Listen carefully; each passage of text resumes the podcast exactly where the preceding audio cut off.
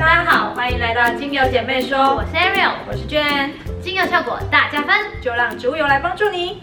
你还记得吗？就是有一集我有。跟大家分享到，有人问过我，就是北港芝麻油可不可以来当做是精油的基底油？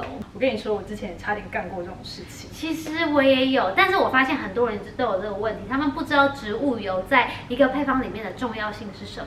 我觉得很正常，因为其实就是外面炒菜的葵花油啦、芝麻油，那真的很便宜，这么大一罐这么便宜。可是你想想看，那个芳疗用的植物油这么小一罐就要几百块，这么大一罐这么小一罐，当然会想说，我。就用炒菜的植物油就好啦。对，但是我真的要郑重的跟植物油道歉，因为他们真的不一样，所以我也是开始加入了去购买这种小小瓶的行列。对，真的不一样，真的不一样。植物油呢，它又被称为是基础油或是基底油。用英文来介绍的话呢，它就是 carry oil 或是 base oil。那因为它的成分呢很单纯又温和，所以它使用在皮肤上面的话呢，是完全没有呃什么危险性的这样子。一般来说呢，我们会用植物油来稀释精油，所以这也就是为什么它的英文叫做 carry oil。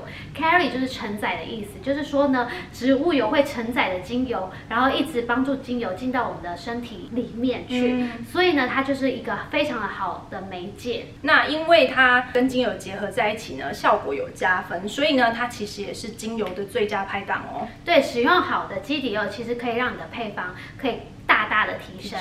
其实呢，我还有几个想推荐给新手的植物油，像是芝麻油啦、向日葵油啦、荷巴油、甜杏仁油等等，其实都是我非常非常推荐的植物油。尤其是在台湾的话，非常推荐芝麻油。嗯，在印度呢，芝麻油它其实是极其珍贵的一个护肤油。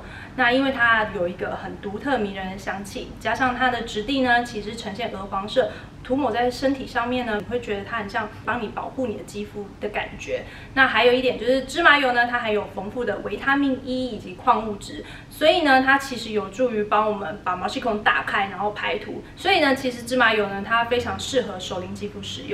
再来呢，芝麻油它还有一个功效呢，它其实可以帮助我们身体的手脚温暖。就是如果你是手手手脚冰冷的状态的时候，你可以使用它这样子。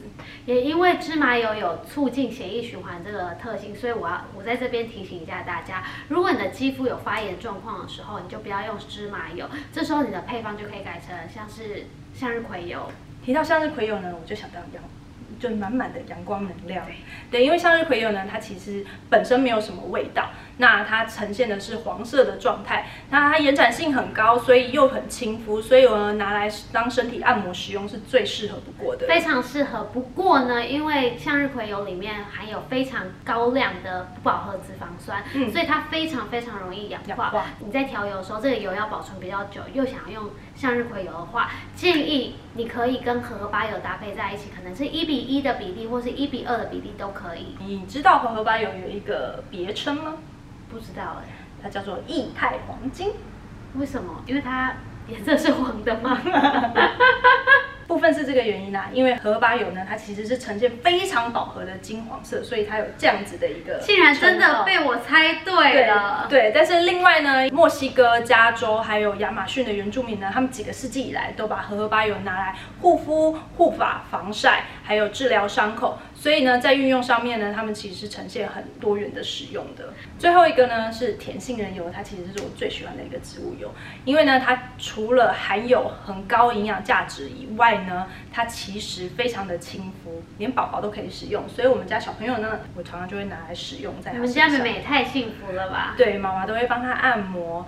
因为呢，甜杏仁油呢，它非常的滋润，然后质地也比较厚，所以它可以拿来长推。那所以，我我就可以帮美眉这样子做按摩。真的，果然是妈妈的爱用油。但是呢，在这边还是要提醒大家，因为植物油里面它富含不饱和脂肪酸，非常容易跟氧气做结合，而且很不稳定。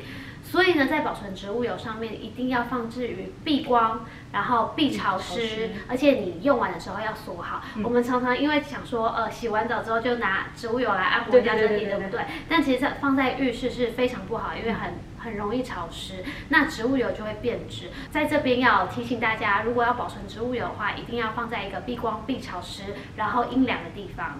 另外，基底油呢，它的保存期限大约是在两年左右。那其实要看你保存的环境而定。像向日葵油，刚刚 Ariel 就有提到，它其实不能放太久。所以呢，我们都会要看你保存的环境而定，是不是有避光、避热、避潮湿这些症状。那如果你想要检查这个植物油到底有没有坏掉呢？你其实就可以打开它的盖子来看看。如果植物油耗掉的时候，它旁边会黏黏的那个黄黄的油渍，这些都是你可以去评估你的植物油有没有坏掉。的一个依据哦。以上植物油的介绍，希望大家可以利用这一集，对于植物油有一个更深的理解。